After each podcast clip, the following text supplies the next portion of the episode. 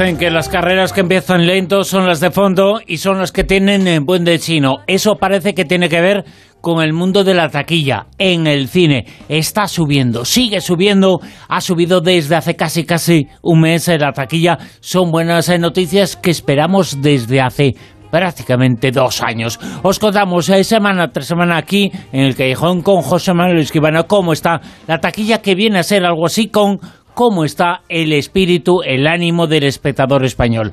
José Manuel Esquivano, muy buenas, ¿qué tal?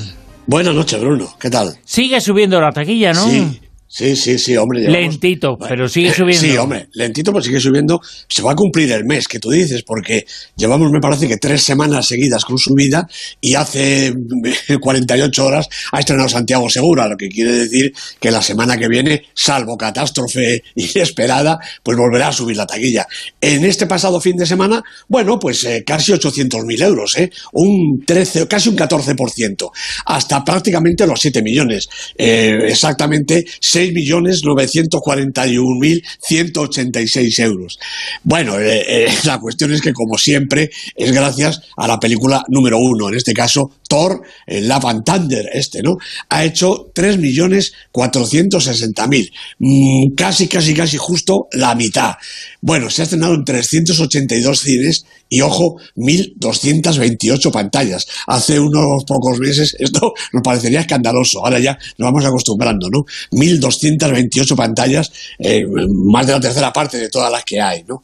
Bueno, esa ha sido la, gran triunfadora, el, Thor de, de, ahora mismo, ¿no?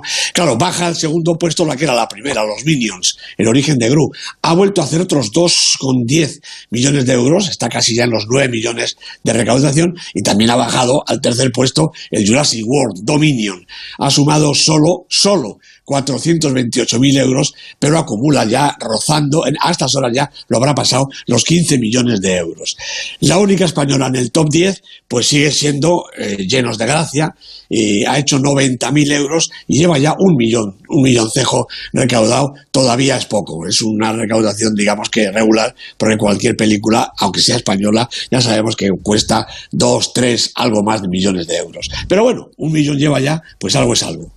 Algo es algo, eh, esta subida también es algo, estamos el, acercándonos a ese punto que parecía un poco el punto de partida importante para recuperar lo que teníamos antes de la pandemia, que son los 10 millones de euros de taquilla. Nos estamos acercando ya a esa cifra, ¿no?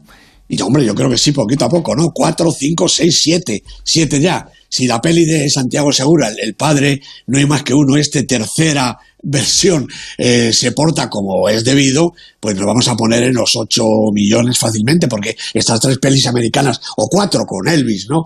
O cinco con el Top Gun, bueno, siguen funcionando en taquilla relativamente bien, con lo cual es de esperar que el próximo fin de semana, este en el que estamos, podamos ver otros, otra subida ya importante. Hombre, si pasamos de los 8 millones, pues nos ponemos ya muy cerquita de ese, de ese desideratum de los 10 millones, ¿no? Ojalá sea así, lo contaremos aquí en el Callejón, un callejón que hoy también tiene esta actualidad.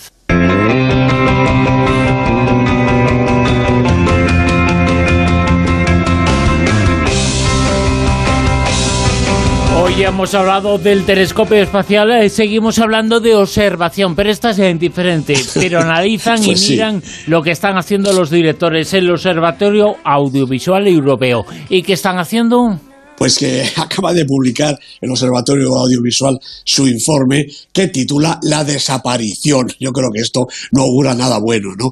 Bueno, ha estudiado un censo de más de 30.000 directores y plantea cifras, son cifras, son datos, ¿eh? pero detrás de los datos y de las cifras yo creo que siempre hay una realidad, ¿verdad? Entonces, bueno, lo que plantea es que un 47% de los directores que estrenaron en 2015, el estudio abarca de 2015 a 2020, un 47% no volvió a trabajar en los siguientes cuatro años un 25% de los directores en activo trabaja como máximo tres meses al año y un 27% no llega a ganar 20.000 euros al año. Se dedican naturalmente a otra cosa. Bueno, parece que la televisión podría ser una ayuda, ¿no? Esto de las, de las series. Pero en este periodo, entre el 2015 y 2020, solo un 11% de los directores que han hecho cine ha hecho también televisión. Parecido es el, panorama de los guionistas, solamente un 7% ha trabajado en ambos formatos. Y además teniendo en cuenta que los directores de cine suelen firmar su guion, exactamente en un 61% de los estudiados, solamente lo hacen en un 20% cuando trabajan para la televisión. Por último, el, observatorio señala un dato que es relevante y que no parece real. En este periodo, de 2015 a 2020, se han producido en España más de 220 películas al año y solamente 30-34 series. La impresión es casi al contrario, ¿verdad? Porque vemos poco cine español y creo que muchas series españolas. Sin embargo, los datos son los que son y esto es, es así. Seguimos produciendo por encima de las 200 películas al año. El dato por sí solo ya es relevante, ¿no? Porque ¿qué pasa con esas películas? ¿Qué pasa con esos directores. El panorama no es nada halagüeño. Y directores españoles y directores muy importantes y muy conocidos que vuelven a hacer cine, que vuelven a trabajar, que vuelven al séptimo arte. Por ejemplo, ¿quién es? Pues eh, unos que no se conforman con, esto que estamos diciendo.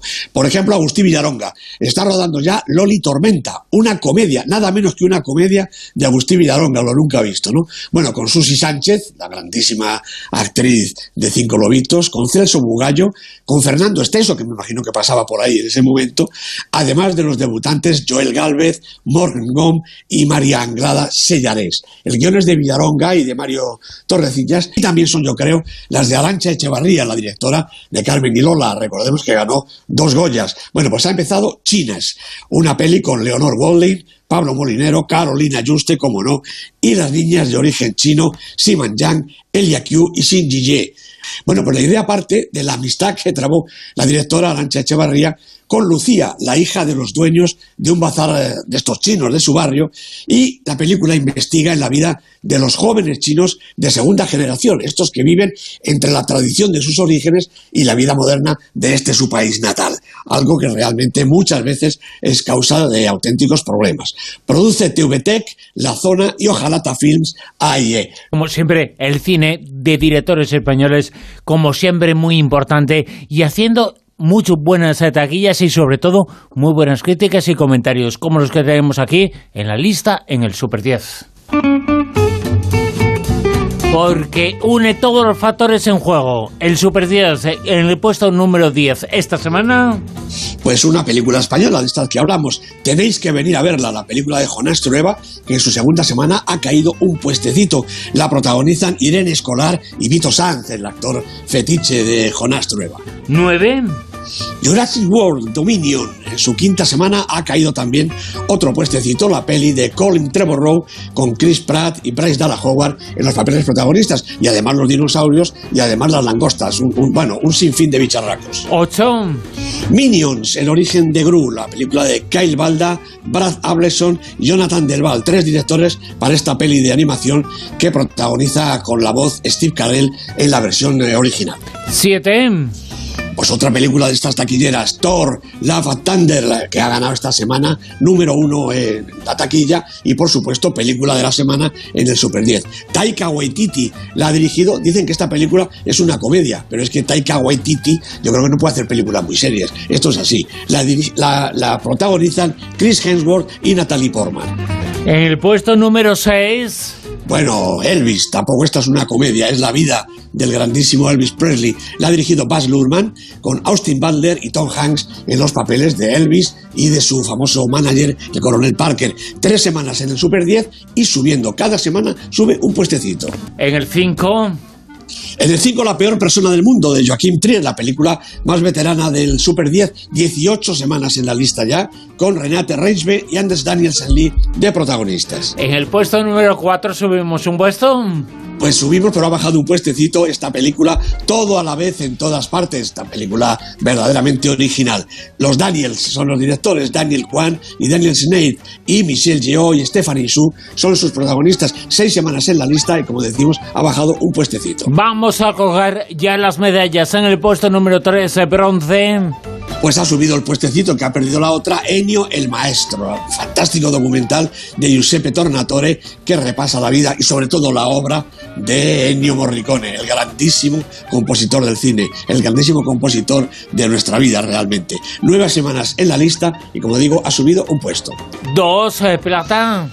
Bueno, pues llegamos ya a nuestras películas favoritas. Alcarrás de Cara Simón, Carla Simón, 11 semanas ya en Super 10, una película española de directora joven estupenda. Y en lo más alto, puesto número uno.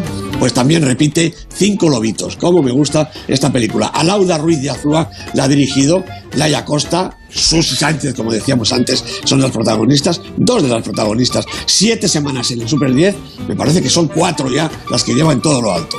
Y si contáramos en los últimos años en el Super 10 en las películas españolas y las películas especialmente directoras se van a llevar totalmente la palma, porque es espectacular lo que se está cosiendo y lo que están haciendo, ¿eh? Naturalmente que sí, es que este relevo generacional del cine español, protagonizado sobre todo por mujeres, por mujeres directoras, está siendo francamente espectacular. Tiene que pasar un poquito más de tiempo para que el público lo reconozca y hagan la taquilla que merecen, pero de momento la calidad la tienen reconocida por todo el mundo, críticos y espectadores que las han visto. Y aquí lo decimos, aquí lo señalamos eh, en el Super 10 con José Manuel Esquivano. José Manuel, mil gracias. A ti, Bruno, un abrazo. Chao. Son las 3 de la madrugada.